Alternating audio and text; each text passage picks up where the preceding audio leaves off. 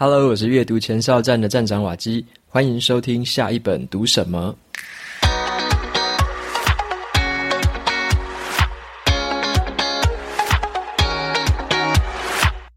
今天我想跟大家分享的这本书，它的书名叫做《原子时间》。原子时间。那这本书之所以引起了我的兴趣，是因为这本书在谈的叫做“奇迹的晚间四小时”，就是下班之后的那四个小时。那善用这四个小时的人呢，可以改变你的人生，可以让你的收入翻倍。而且很多人会嘲笑自己，好像是在工作的时候很像一个社畜一样，然后就是漫无目标的，然后随波逐流那种感觉。他说可以让你摆脱这种状况。那也因为这本书是在讲这个下班之后的晚间四小时。所以我之前比较推荐大家读的都是叫做晨间习惯啊，就是早上的时候培养这个一个小时的晨间习惯。那这本书在讲说晚间的习惯，就蛮引起我的一个好奇心，想说，诶，这里面会讲什么样是下班之后值得注意的事情呢？那晚间习惯跟这个晨间习惯又有什么样的差别？所以这个就是我读这本书算是引起我兴趣的一个，算是一个元素之一吧。好，那再来的话，一样先给大家一个好康哦，就是这本书的话，一样有提供抽奖证书的活动，所以如果你有兴趣的话，可以到资讯栏 show notes 里面部落格的文章连接进去的话，输入你的 email 就可以参加这次的抽奖证书，总共有两本。另外呢，Kobo 电子书一样也有提供七折的这个优惠，你只要在折扣码输入 Waki Time W A K I T I M E，就可以在这个 Kobo 的电子书上面买到七折的这个折扣优惠。OK，那接下来就回到这本书《原子时间》。那我想说，今天就用一个问题来做节目的开场好了。我想要问你一个问题哦，在你平日的一到五的工作的时间啊，你有没有那种想法，就是明明下班之后还有好多的时间，可是呢，每一天只想着说能不能这个周末快一点点到来，好想要快点到礼拜六、礼拜天哦。你有没有过这种想法？好，那如果说有这样的想法的话，其实可能你不孤单啦，因为很多人都这么想过，包含我自己也曾经都会这么想过，就是在上班的时候就想说，能不能快点周末，能不能快点放假？好，那如果说你有这样的想法，其实大家可能都有过。那这本书呢，其实在讲一件事情，就是说，在这个周末的时间当然是很可贵，没有错。可是呢，平日下班的每日每天这种一到五。一个礼拜有五天，下班之后其实有好多的时间你可以应用的。那么这本书的作者就把这个时间发挥到了最大化。好，他不只是等待这个周末可以做事情之外，他把平日每一天下班之后的时间都完整的利用了。好，那我就简单介绍一下这本书的作者。那这本书是韩国人写的，她是一个叫做柳寒冰的一个女生。那他本来呢是出社会之后是做兽医。OK，他在这个兽医的诊所工作，他就利用呢每一天晚上下班之后的四个小时的时间，他成为了 YouTuber，然后他也去设计了自己独家的那种纸本的笔记商品、笔记本的那种商品，而且他还去担任了一些话剧的演员，甚至他还有在一些电影里面参与咖，很有趣。他就是在这种斜杠的这种生活上面做出了他的一番成绩，然后也把这个东西的副业慢慢的发展起来。所以他的这个下班的时间很妥善的去利用，OK，那他就透过行动来去证明一件事情，他就说，周一到周五其实是可以达成自己远大的目标的，你不一定都要等到周末才开始。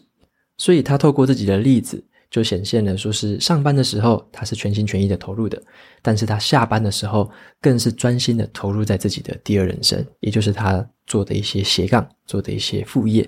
所以他发现说，其实有一个现象啊，我们很多的人可能在平日的这种工作会感到很多的倦怠感，会觉得说好没有精神，会觉得说到底这个目标要工作到什么时候才可以告一个段落？好，那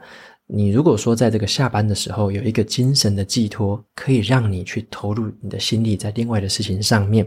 其实反过来说，反而会让你的生活的充实感跟你的乐趣反而会提升。OK，就变成说你有一个主业的工作，另外一个副业可能是做你有兴趣的事情，这样子交互的搭配，有时候反而能让你的生活过得更好。好，那这个就是他这本书里面所讲的重点之一，就是他希望能够在这个正职之余，能够善用平日这种下班的时间，来打造自己的这种第二春，或者说你可以说是斜杠的事业。好，那所以说他就是在这本书里面分享了他这个整个经历，而且呢，也透过了这本书里面来分享说他的目标设定是怎么样做的，他的晚间的这个习惯到底怎么安排，以及呢，他怎么培养这个习惯可以持之以恒。啊，所以说他就从他自己的经验推展出了这些方法。那今天的节目里面就想说跟大家分享一下简单的，这里面有四个重重要的一个方法。那我这四个方法呢，分别是整理了它里面的一个包含下班之后你到底可以找哪些事来做，以及这个你要怎么样制定目标。还有呢，就是你要怎么样来做这个晚间计划的安排，最后就是怎么样让这个习惯是持之以恒。所以在今天的节目里面呢，就想跟大家分享哦，刚刚提到的这四个重点。首先的话，来跟大家分享一下第一个重点。第一个就是如何找出下班之后你能做的事情啊，如何去找出这个事情来。那你可以先想想看，有没有那种事情是你想要等到退休之后才做的事情。就是你可能退休之后才会想要说我要写文章啊，或退休之后我才想要做某件事情，才想要做原本想要做的副业。有没有那种你等到退休才想做的事情？或者说近一点来讲好了，有没有那一种你是周末的时候可能才想去做的事情？例如说，好，看完电影之后写个心得分享，或者说，诶，听完音乐之后写个感想，好，跟朋友分享一下我的这种想法。有没有那种是你周末时候才有时间去做的？可能平日的时候都没有时间做，平日就想要追剧啊、耍废啊，或者说放空，那周末才想做的事情。好，如果说你有那种就是比较长期的退休后想做的事情，或者是那种等到周末才想做的事情，结果你可能都迟迟没有做，现在都还没有展开。如果有那样的事情，你可以先把它挑出来，列下来之后，然后再来做底下的思考。好，那首先的话，他给我们的第一个建议是说，挑那一种让你有一点点忙碌。可是压力会比较小的事情啊，举个例子来说，其实平时上班的时候都会很辛苦哦。那下班的时候，我们常常都会觉得说，好像已经放尽了所有的力气了，然后精疲力竭了。所以下班时候你要做的事情，尽可能的不要跟这种上班的内容太重复性，或者说你不要在下班的时候挑那种还是很硬的事情去做，因为这样子可能会让你有点陷入恶性的循环，越做越累。所以你可能要挑一点是，虽然可以让自己有点忙碌。可是呢，却是压力没有那么大的事情。举个例子来说好了，你可能是喜欢看电影的人，那你可能就下班之后看电影，但不只是吸收而已。你看完电影，你还可以加上自己的一些输出，例如说，你把你的想法啊，把你从电影里面学到的东西再记录下来，无论是用可能笔记的方式啊，无论是用这个数位的笔记，或者说这个语音的笔记，都可以记录下来，总是要留下一点输出的东西做记录。第二个呢，就是你要去计算你的时间和你的金钱成本，有点像是说你下班之后要做的事情，可能它不要花你太多的太多的时间，或者说花你太多太多的钱。那这个例子就是作者他之前曾经有过，下班之后他想要去做一个 APP，啊，他想要做一个 App，结果呢，他发现了这个做 App 要花的时间跟要维护他的这个精力，以及你要投入的开发的成本，这个金钱的成本非常的高昂。所以他就发现了，他那时候没有好好的计算，他就毅然决然就开始做这个 app，就后来发现有点失败，因为他这个花太多的心力了，反而变得比上班还要累，所以他觉得这个决定后来他回顾起来是有点错误的，他没有做很好的规划，也没有做很好的计算，所以投入了太高昂的一个成本，所以说这个是要注意的部分。那第三个建议就是说，你其实要有一个懂得呃放弃的勇气。好，那作者他举这个例子就是说，其实他。一开始的时候，他虽然有这个想法，他想要在下班的时候做一些有兴趣的事情，可是呢，他常常遭遇一些失败，那他也很果断的放弃。举个例子来说好了，他一开始想要拍这个 IG 的这个 Instagram 的网红照片，但是他后来发现自己不是很在行，拍不出来这种很漂亮的照片。那他后来还有去挑战当音乐剧的演员，那后来发现你自己唱歌真的不太行，所以后来也放弃了。后来就是真正他可以当演员，是当那种话剧的演员。好，那他其中的时候还有去这个测试，说自己有没有那种绘画的天分，以及呢，他去学那种 Adobe 的那种这种绘画软体，他也发现说他没有办法胜任，他也没有那个细心的那个那个神经哦，他就是有点粗线条，所以他发现自己也没办法胜任，所以他也放弃了。那他曾经呢也想要经营部落格来当做副业。但是他后来也发现说，经营部落格啊，要找关键字啊，要写文章，要做那么多样的这种文字型的内容，也不是他擅长的，所以他后来也放弃了部落格的经营。最后，最后他终于找到了 YouTube 当做他的平台哦，他觉得拍影片这样做影音的内容是他真正喜欢的事情，也是他这个后来觉得很擅长、慢慢可以精进的一个部分。所以他透过了很多的失败，才找到了最后比较适合自己的舞台。OK，所以说他是建议的是要有放弃的勇气，尽早的去测试，尽早的去放弃，然后尽早的把那些失败转化成之后的养分，从那里面去学习东西。好，所以说这个是他给我们的三个建议。在接下来的话是第二个重点。第二个重点就是制定目标的方法。那作者在这个书里面呢，他就分享了他设定目标有四个步骤。其实他把它拆得也蛮简单的，就是分为长期的步骤以及短期的这个步骤。好，那长期的步骤呢，它有两个。它第一个是会找一个最大的目标，就是你很想要、很想要达到的一个长期的目标，可能是你几十呃几十年后，或者说十年、五年长期的时候，你想要达到的目标是什么？这个就是最大的目标。那长期里面还有第二个目标是说，你要去寻找你的意义，好，就是说你你定的这个大目标到底对你而言有什么意义？你为什么要做这件事情？这件事情的意义到底是什么？对于你自己，可能对于别人，到底意义是什么？OK，那这个长期的目标，从这个两个方面先去问自己。再来的话，两个短期的目标是这样子定义的：首先，你要去厘清方向，你要知道说你现在人在哪里，有点像在地图上面，你现在人在哪里？你该完成的事情跟这个任务有什么呢？好，你如果要达成刚刚说的这个大目标的话，你现在在地图的哪里？然后你要完成这个大目标，你所要完成的任务有哪些？你要采取的行动有哪些好，给这个就是你短期要做的事情。那在最后一个最细的就是，那行动方案是什么？短期的行动方案是什么？你可以马上采取的，你现在就可以做的事情是什么？或者说你明天就可以做的事情是什么？把事情拆成这样很小的一个可以执行的步骤，然后去思考。好，所以说它就是有设定目标的四个方法，从大到小，从大目标到寻找真正的意义，到厘清你的方向，以及呢有什么行动方案是可以采取的。OK，这个就是设定目标的这个四个步骤。再来的话，他也有分享了一个还不错的一个思考方式。我之前还没有用过，但是我看了之后，我也跃跃欲试，蛮想要用来在其他的方面来设定目标的方法来用用看。这个方法是叫做曼陀罗思考法。曼陀罗思考法，那这个方法其实是之前那个日本有一个很红的这个棒球明星大谷翔平，他说他高中的时候就用这个曼陀罗思考法了。好，那这个是很红的一个方法，那时候在日本很盛行。那这个方法怎么用呢？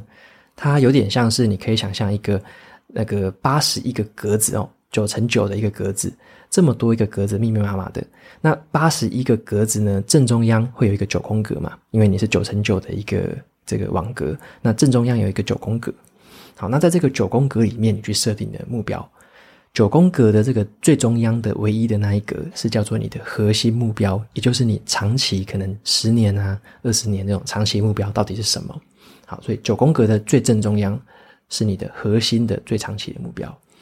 再来延展出去，九宫格旁边的这八个，这八个就是所谓的次要目标，也就是跟你这个核心目标息息相关的一个次要目标是哪八个？好，那把这八个写下来。那你把这个九宫格完完成之后呢，你就再往外，因为九宫格完成之后，围绕在周围还会有八个九宫格嘛。那这个八个九宫格，每一个都可以对应到一个次要目标。那你就把这个次要目标再写到这外面这个八个九宫格上面，分别再把它写上去。那围绕着这些次要目标呢，你就再写出这个衍生出来的行动。针对你的次要目标，你要采取什么样的行动？那当然，这个行动你就必须是有量化的，就是可能你要做几次，一天要做几次啊，然后可能是一个可达成的，就不能定太远大。可以可以行动的目标，就是要你当下或者说你在短期之内可以完成的一些行动，你把它写在那个次要目标旁边的八个格子上面。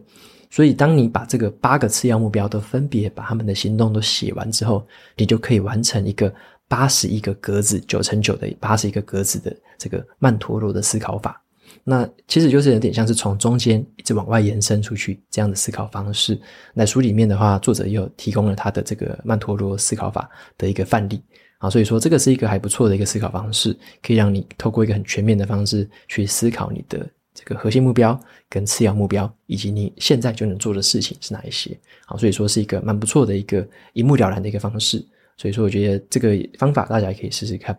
那么，当我们把这些目标跟行动都设定好之后，接下来就进到这本书比较核心的部分，就是晚间计划的安排。好，到底要怎么样在下班之后的晚间计划来做一个很好的规划？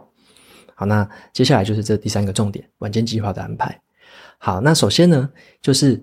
作者有提一个很好的方式，也是我自己有在用过的，然后我也很推荐给大家，就是叫做要使用手写的这种功能性的笔记。好，功能性的笔记，那他推荐的是手写啦。那有些人可能会用数位，好，这没关系。但是你可以先听听看手写的方式的一个好处。好，那他很喜欢用手写的方式呢，去记录每一天他生活上面所做过的事情，以及去规划他晚上的时候要做什么。那他这样子一个建议，其实有一个好处，就是说，像你每一天做过了很多事情，对不对？你可能在晚上回家之后的四个小时。有些人可能是六点回家，然后十点睡觉；有些人可能是晚一点，七点回家，可能十一点才睡觉。好，那你回家之后的这四个小时，你到底都做了哪些事情？你到底做了哪些事情？你是很难透过这样回想直接回想起来的。你昨天、你前天到底做什么事情？有时候你直接回想是不容易回想起来的。那作者他就说，你可以试试看用手写笔记的方式，把每一天可能是以每半小时为一个区隔。把把你每半小时到底在做什么事情，把它手写记录下来。那这有一个好处，你可以持续的去回顾，到底你过去的这几天，到底每一天晚上都在做什么事情。那你也可以回顾，可能上个月到底在做什么事情。这回顾的方式，用手写的方式，有一个记录的方式，你可以让自己真正看得到这个事情。那你看得到，你才知道说你到底每一天可能浪费的是哪些时段。那可能真正有。对自己有帮助，对自己的可能你要做斜杠啊，你要做副业，或者说你要做一些自己有兴趣的事情，到底哪一些时候是你自己真正有可能产出，然后真正有创造出价值的一些时段？所以透过这个方式，你才比较容易真正很量化的、很具体的去知道说自己到底花时间在什么东西上面。好，那这个是第一第一个方法。好，那第二个方法就是。你看到了这一些这个过去的记录之后，你就可以开始来规划你接下来的这个时间轴的一个计划表，也就是你真正的晚间时段的这个怎么样应用的一个计划表。那作者他的方式是这样子的，他会知道说自己晚间到底曾经浪费哪一些时间，然后哪一些时间是他觉得有意义的，所以他就会在接下来的未来的这个时段里面去规划说未来的这几天，他去规划说他的晚间计划到底要怎么样去执行。所以他有点像是把自己的未来透过这样的一个规划方式，规划起他觉得有意义的事情，他觉得说有产出的这个事情，跟他副业有相关的事情，他把它规划在他未来的这个晚间习惯里面。然后呢，他不只是规划一些有产出的事情，他还会把一些他刻意要休息的时间，他会规划进去。就是他可能某一个时段是要休息的，他还会规划休息的时段。所以他把他的产出跟休息都持续的规划在他未来的每一个晚上。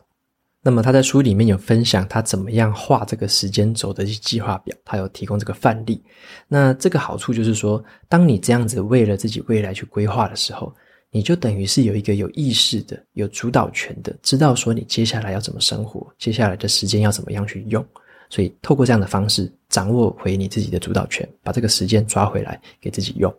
那再来第三个这个好处就是说，你可以透过这样的方式去避免浪费时间。因为作者他就有提醒到说，嗯，很多人都会认为说，可能这个休息就是回家之后就放空，在沙发上躺着，然后就没事做，然后就是追剧，或者说是单纯的听音乐，就完全的放空，这是其中一种方式啊。但是作者就有提醒到，只有那一种，嗯，怎么讲？如果说我们是要充电的话，如果说我们充电之后会觉得这种心满意足，真的是精神重新的焕发了这样子，那种充电才是真的充电。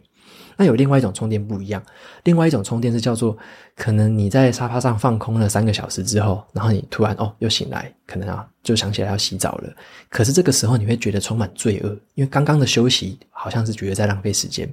那作者说，如果说你有那种每次放空完之后，或每次休息完之后，你觉得好像很罪恶、很浪费时间的那种感觉，那你就不要怀疑，那个真的就在浪费时间，因为你等于是放着自己没有意识的在那边生活，或没有意识的在那边放空，那是很可惜的。那反而像作者他有把他自己的时间做一个晚间习惯的一个规划，那他会规划特定的一些时间去休息、去放空。那那种时候，当你知道自己是有意识的在那个时段放空的时候，那你之后有感有充电的感觉，那你后来就不会感觉到罪恶感，后来也不会感觉到很愧疚，因为那个是你本来就有规划的时间。所以他透过这样的方式去克服他的心态上的一个心魔，然后呢，也让他的这个休息是更有价值的、更有效果的。好，所以说他这是他的一个晚间习惯的规划方式。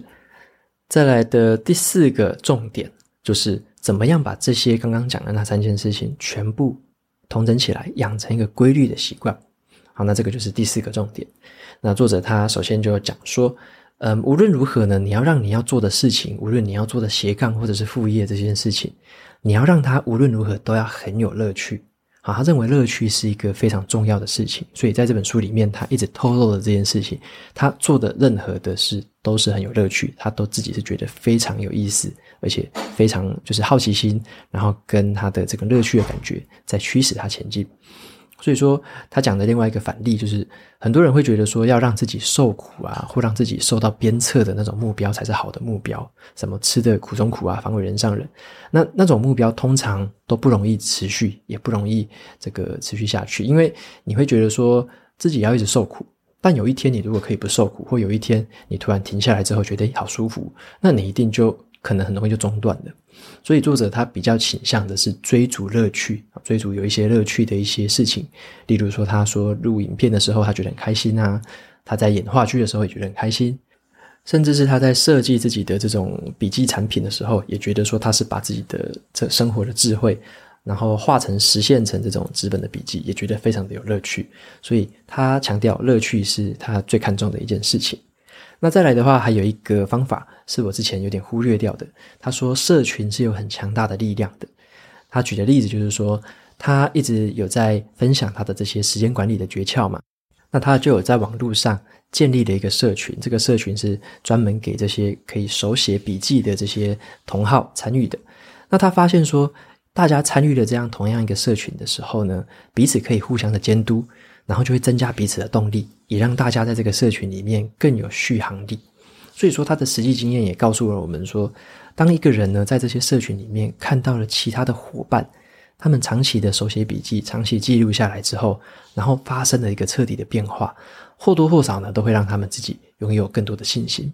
所以这个东西也是我之前有点忽略掉的，就是我没有发现说，好像这种社群的感觉，这种跟伙伴之间、跟同好之间彼此互相砥砺的感觉，的确是有可能增强这种习惯的养成。就是你有伙伴跟你一起同行，跟你一起前进。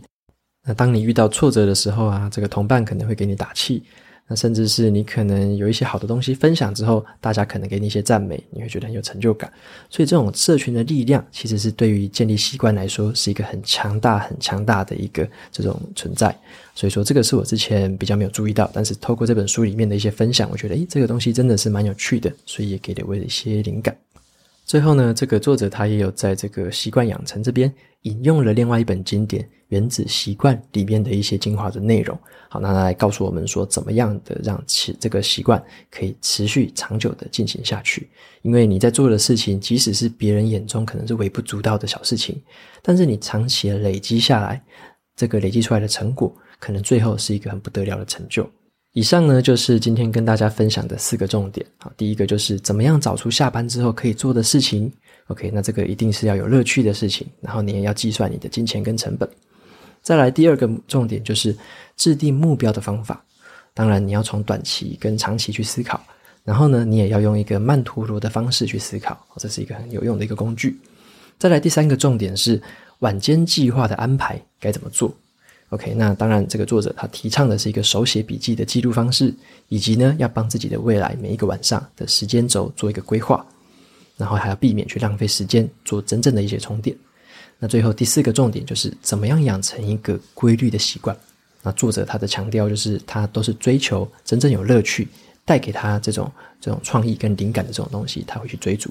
以及呢，他也强调了社群的力量对于习惯的养成是非常有帮助的。那他也提了一些原子习惯的一些重点，所以如果大家对这种培养习惯很有兴趣的话，其实读原子习惯的话会是更完整的一一本书啊，所以说也很推荐原子习惯那本书给大家。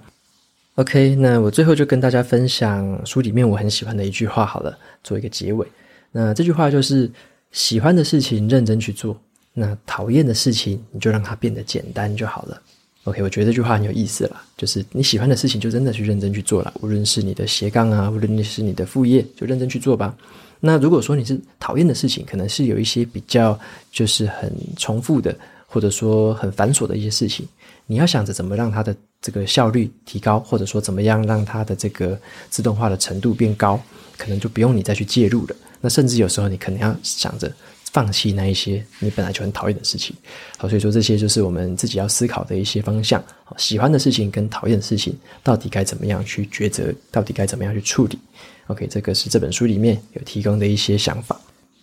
OK，那这本书呢，就是还蛮简单好读的啦，蛮入门的一本书。所以如果你有相同的困扰，可能下班之后想要好好利用时间的话，这本书可能会带给你一些灵感，还有带给你一些方法。OK，所以推荐这本《原子时间》给有需要的一个朋友来阅读看看。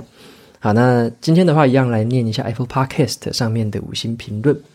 第一个读者是叫做 G A J E N，他留言是获益良多。本身也是一个极度内向者，常常觉得啊，在团体活动中格格不入。刚好听到介绍这个《安静就是力量》这本书，